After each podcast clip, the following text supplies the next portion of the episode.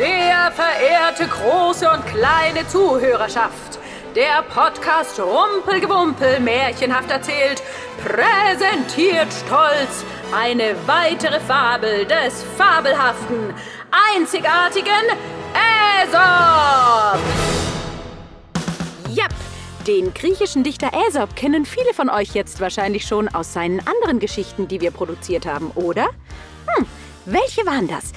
Zum Beispiel der Wind und die Sonne.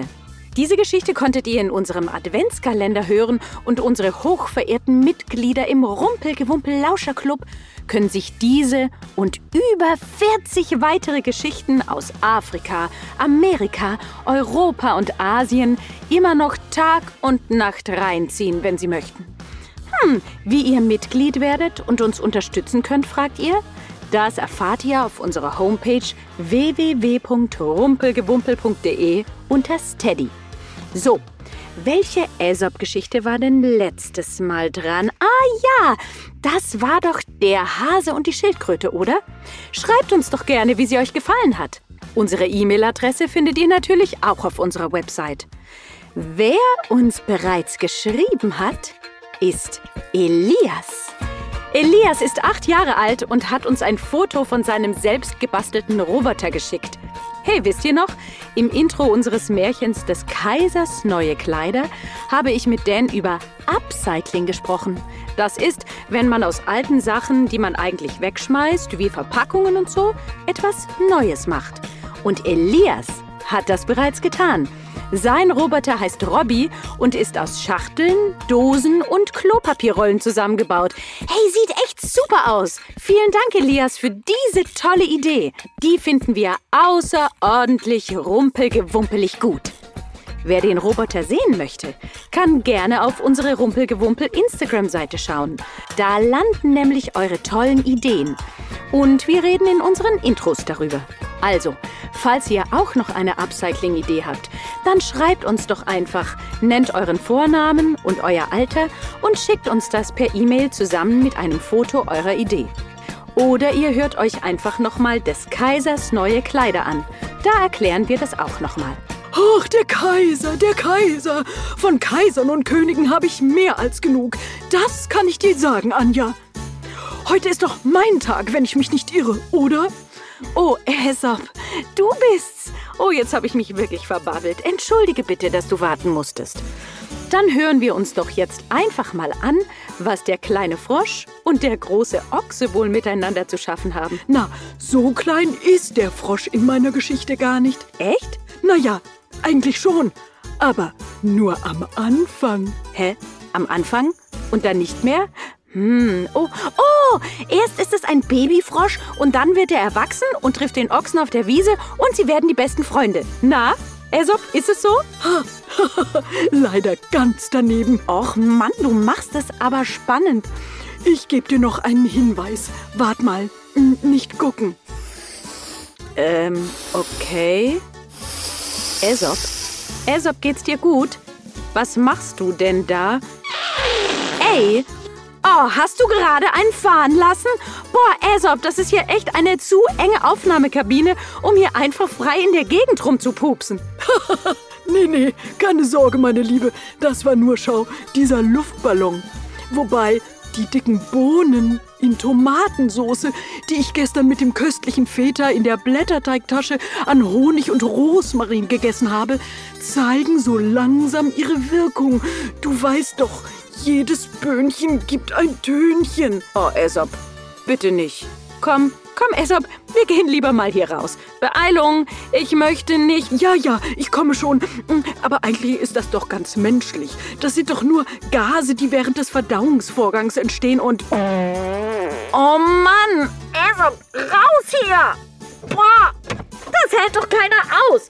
Aesop, nächstes Mal vor der Aufnahme keine Bohnen, sondern höchstens griechischen Joghurt, okay? Oh, das ist keine so gute Idee. Das vertrage ich nicht so gut. Hab doch eine Laktoseintoleranz. Weißt du, da fängt es in meinem Bauch erst an zu krummeln und dann, äh, ja, und dann. Stopp, stopp! Danke, das reicht. Mehr Infos brauche ich nicht. Nun zur Geschichte. Oh, oh, schlecht. Der Frosch und der Ochse. Eine Fabel des Aesop.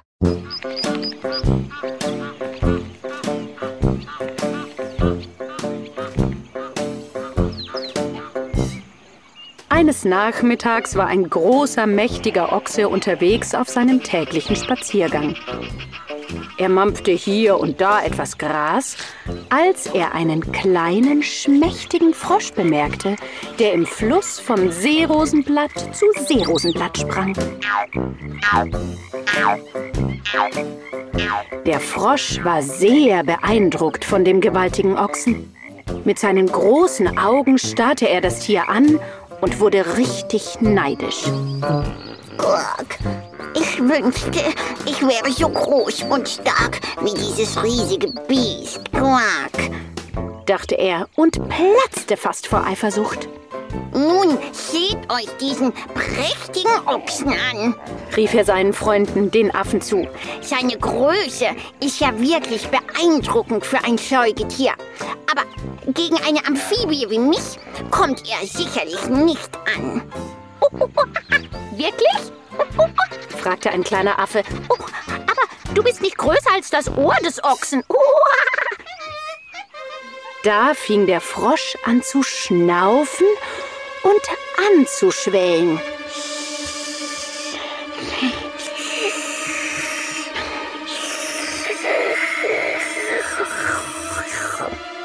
Er wurde größer und größer und blähte sich auf wie ein Ballon. Bin ich jetzt so groß wie dieser wunderbare Ochse? fragte er seine Freunde. Oh, oh be beeindruckend, aber nicht ganz, oh, antworteten sie.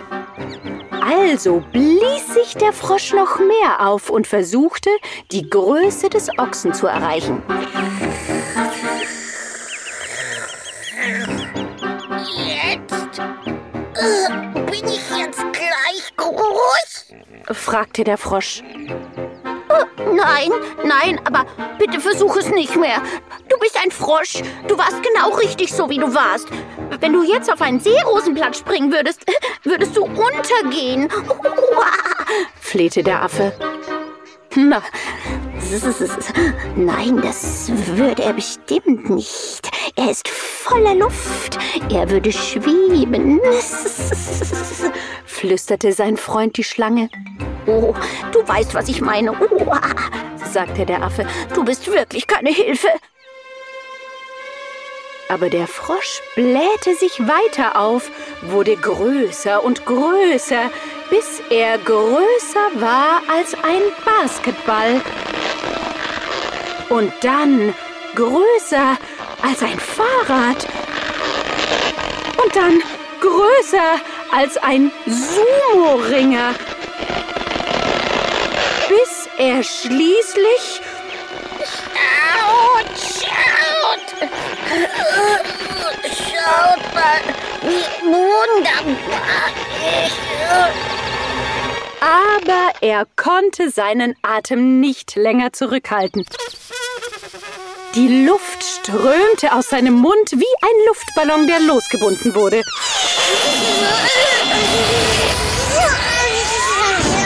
Der arme Frosch flog herum wie eine verrückte Sternschnuppe und landete schließlich auf dem Rücken auf dem Seerosenblatt. Keuchend und im wahrsten Sinne des Wortes zurechtgestutzt.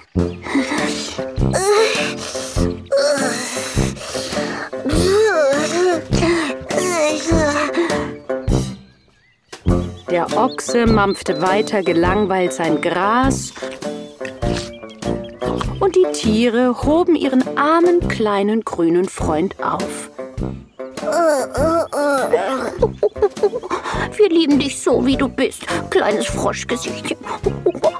Glitschig und schleimig und grün und klein und... Und jetzt kommt eigentlich die Moral von der Geschichte.